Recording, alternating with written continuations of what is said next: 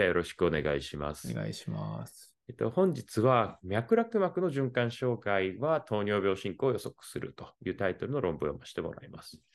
これは先日 AJO に掲載された論文で、まあ、中国のチームからなんですが、このチーム結構最近、あの膨大な前向きの糖尿病がんのコホートを使って、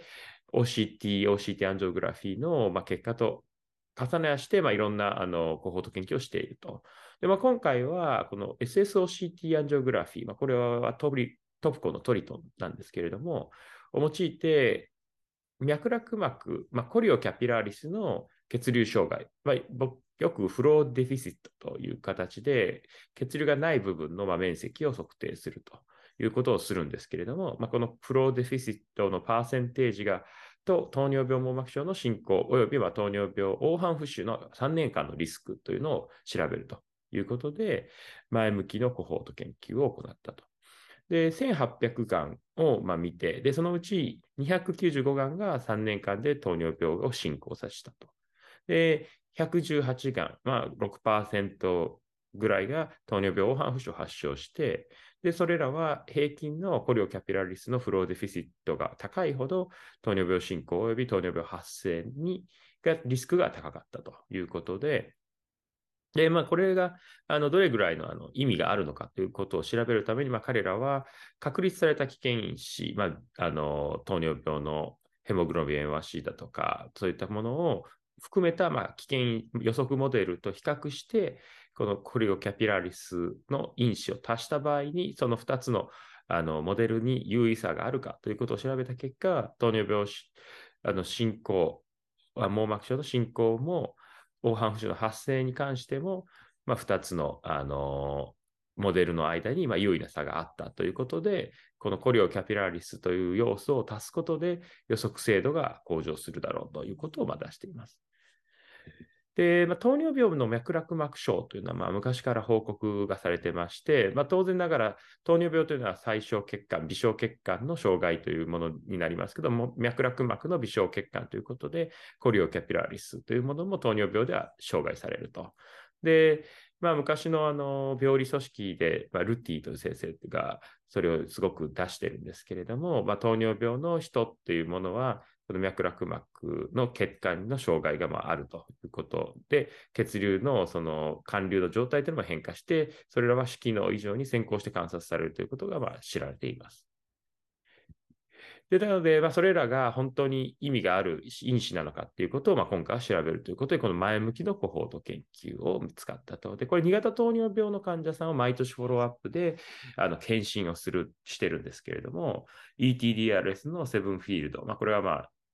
まあ、いろいろ問題もあると言われていますが、まあ、やはり世界の標準で、それの糖尿病の重症度分類の DRSS、DRS スコアというものを評価したと。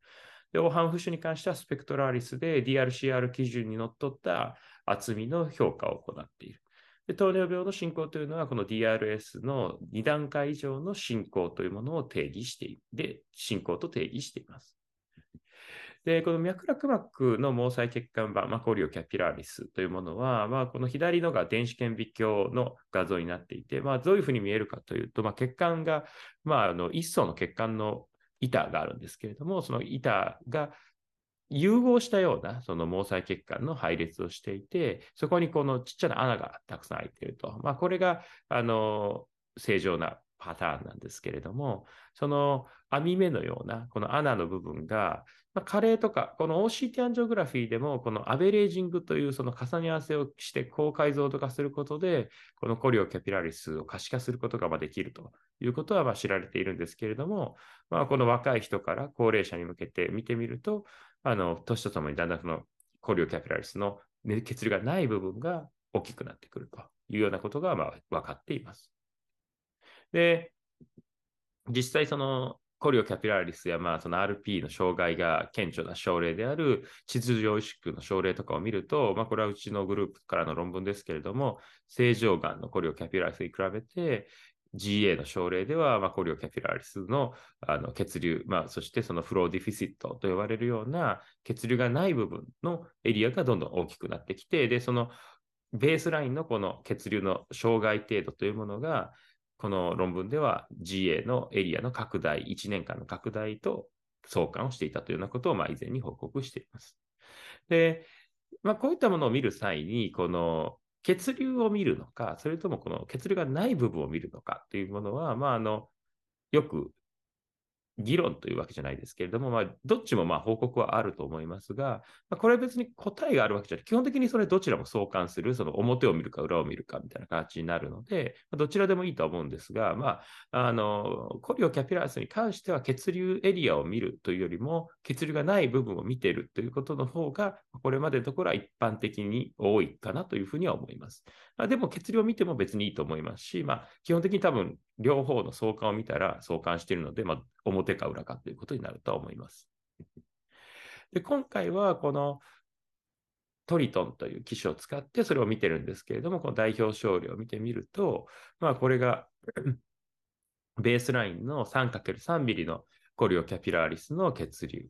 で、下の症例が、まあ、進行が強かった、まあ、血流、あ、上の症例あ下の症例が進行が強かった、 choriocapillaris の flow deficit が多かった症例ということになって、まあ、あのその2年間で上の症例は DR 進行なかったけれども、下の症例は choriocapillaris の障害がより強いということで、まあ、DR 進行があったということになります。ただ、まあ、あの、これ実際のフィギュアを見ていただいたら多分すごく思うと思うんですけれども、どちらも先ほどのそのこういったコリオキャピラリスというような電子顕微鏡のに似たような構造を見ることはちょっとこのシングルのショットのあの解像度ではま難しいと。で、なので、まこれが、これだけだったら僕はちょっと評価できないというふうにちょっと判断をしてもおかしくないかなとは思うんですけれども、ただ、やはり今回はすごい膨大な数ということで、まあ、あの多少こうやって画像がノイズーだったとしても、そのまあ、全症例はこういう感じの画像の撮れ方がすると思いますんで、まあ、その中で、まあ、ある程度の妥当性が得られたのかなというふうに思います。ただ、これだけを見て、このコリオキャピラリスの、あの、形態をちゃんと認識できているというふうにはちょっと思えないというのが、まあ、僕の率直な、まあ、この感想ではあります。で、まあ、今回は、その膨大な数ということで、1240人、2492眼が、あの、登録まずされました。で、その中であの追跡困難だったりとかをして、まあ、19%がまず脱落をして、さらにあの画質が悪いとか、手術受けたとかっていうことで、まあ、最終的には903人、1805眼が解析に含まれたと。まあ、なので、まあ、この時点でやはり3年間、毎年この画像検査をされていて、1805眼が含まれているというのが、まあ、今回の最大の強みだろうし、まあ、そういったこの数によって、まあ、様々なそのネガティブな部分を少し薄まっているという形になっていると思います。で、まあ、それの1805巻のうち3年間で16%、295巻が糖尿病網膜症の進行を認め、6.5%、118巻で糖尿病反復腫が発症したと。両方とも発症したものが30巻ぐらいあったそうです。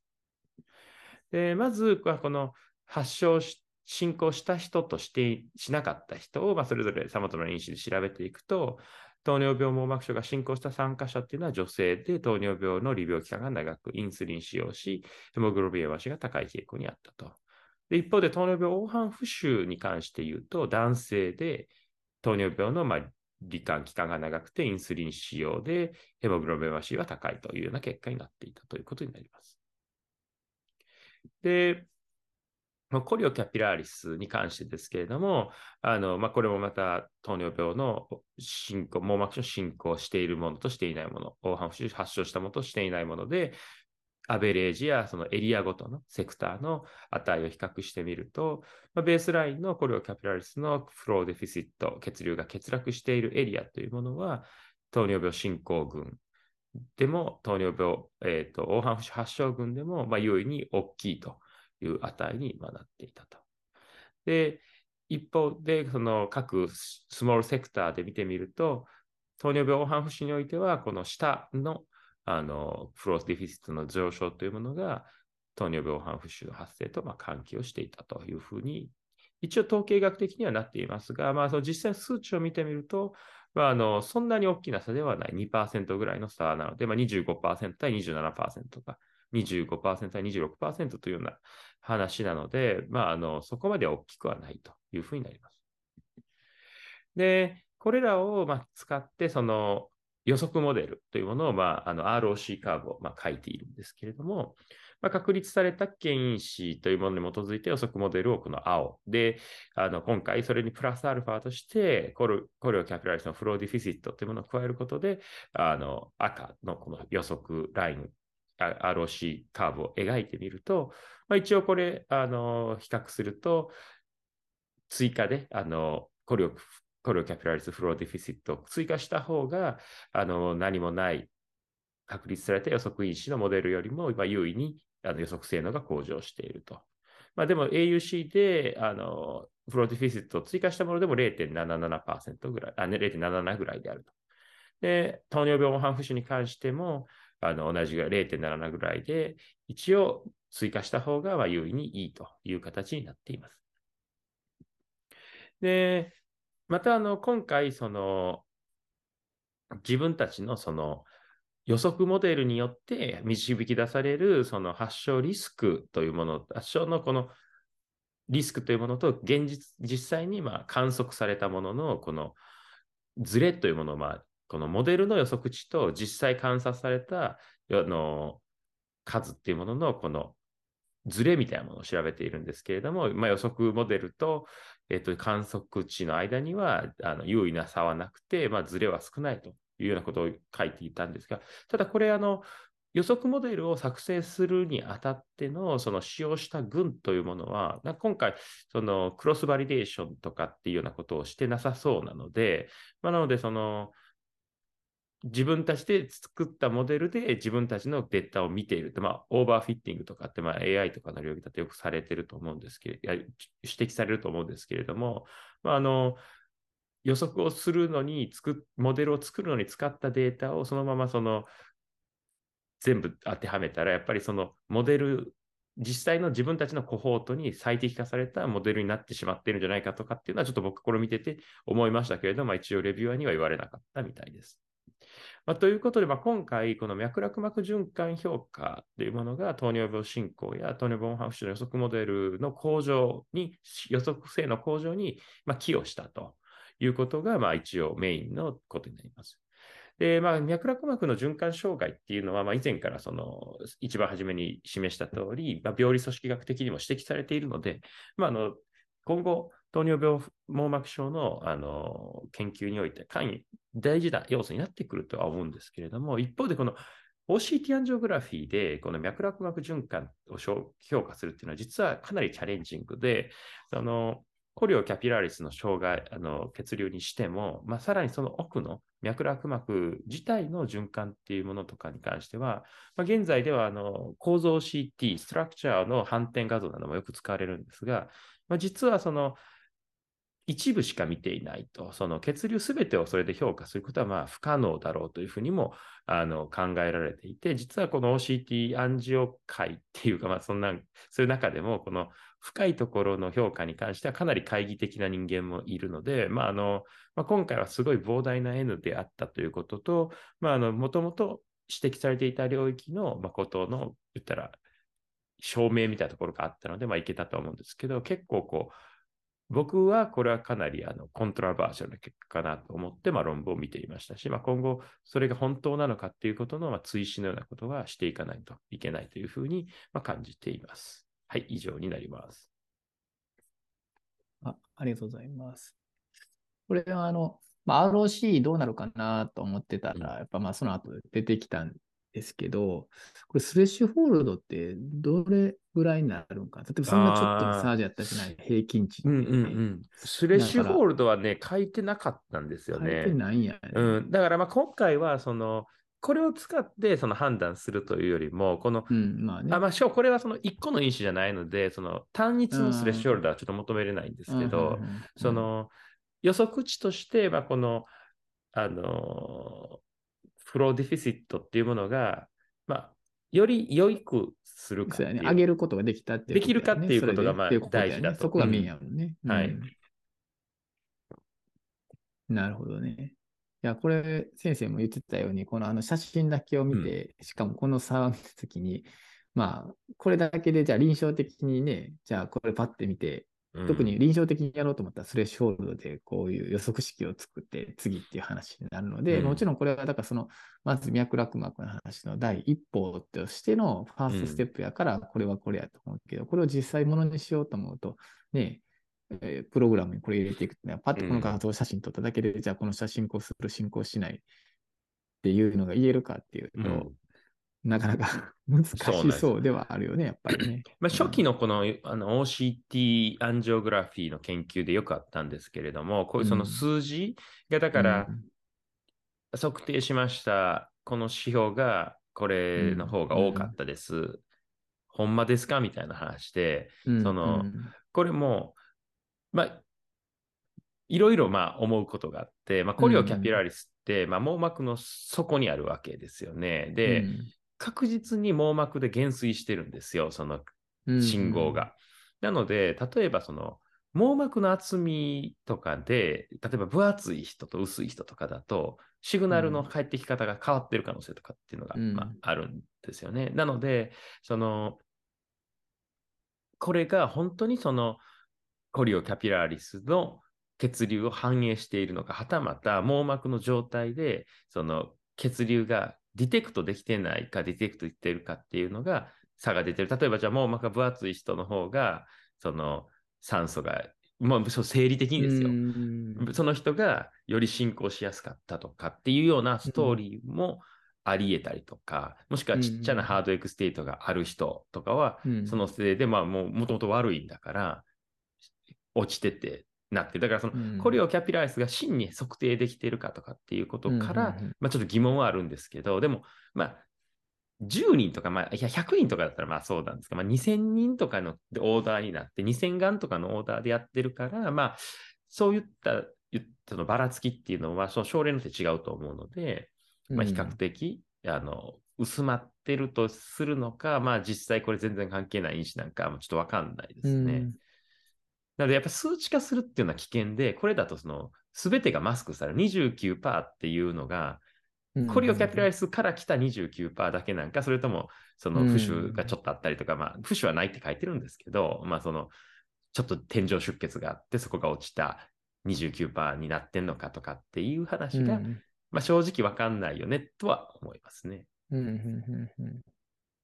まあ、だから、まあ、うんまだ2022年でこれが通ったんかっていうのは、まあ、やっぱりこの N とか、もうプロトコールがしっかりしてるっていうところが、まあ、強みなんかなとは思いますね。うん他の論文を読んだことありますけどね、僕はすごいあの JAMA とかにもこのコホートで論文が出てるんで、うんうんなるほどね。これの眼軸は当然測ってるっていう話、あ眼軸は測ってますね。はい。そうやね。はい。あそこの補正はできているっていうことになるんだよね。いや、補正はね、えしてたかな？してたと思いますわ。うん。うん。当然ね、禁止にあってもここら辺って変わってくるんで、うんだからそれがめっちゃ影響したりする可能性、特にこれぐらいの微細な変化だったら、そういう影響が受けたりとかする。まあ、うんそんなんもでもでも N, N 数でカバーしてるっていうことになるんかもしれへんけど、うん、そうですね。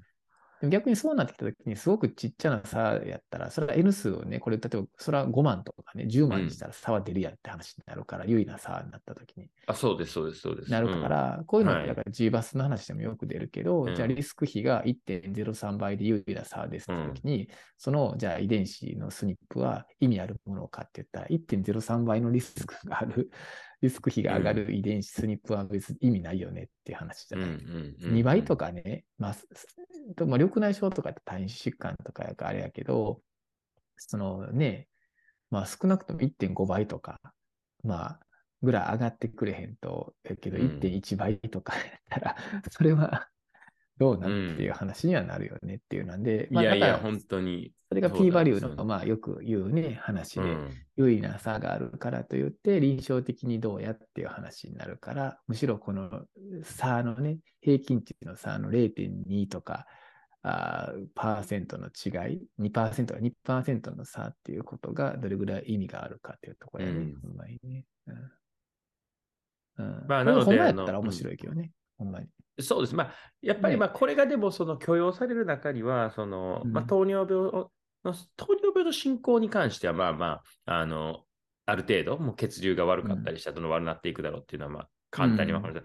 黄斑浮腫の方なんですよね、ど僕が思うそうやね。そうや黄斑浮腫は全病歴、あの、重症度の糖尿病に発症しますし、うんなんでそこのこの人が出てんってこの人出えへんのかうんうんうんうんって結構まだ分かりきってないので、あのなので、まあ、その説明因子として、ただ、でもこれ実は糖尿病黄斑浮腫に関しては弱いですよね、その足しても。そうやね。うん。で結局、まあ、これでもまあ全然その完全には言えてない。これだって、あの、ギリギリ優位になってるだけっていう感じで、うんそのモデルを足しても確かに。。確かに。で、実際この、あの、ROC 曲線もかなりいびつな形してるんで、うんうんうん精度そんな高くないんですよね。うん。なので、まあまあ、あの、どうかなというところではありますけど、まあ、一応一つそうやって、まあ、従来から考えられてた、その、コリオキャピラリスの問題も加味した方がいいんじゃないかな、どうなんかな、いや、加味した方が良さそうっていう、まあ、一つのきっかけっていう意味かなと思いますね。なるほどね。まあ、やっぱり、まあでも、やっぱちゃんとしたコホートがあるっていうのは強くて、それをうんうんうんうんどうしていくかっていうのは、まあ、なるほどね一つのきっかけになったんだと思います。なるほど。あはいりがとう。ございます。はい。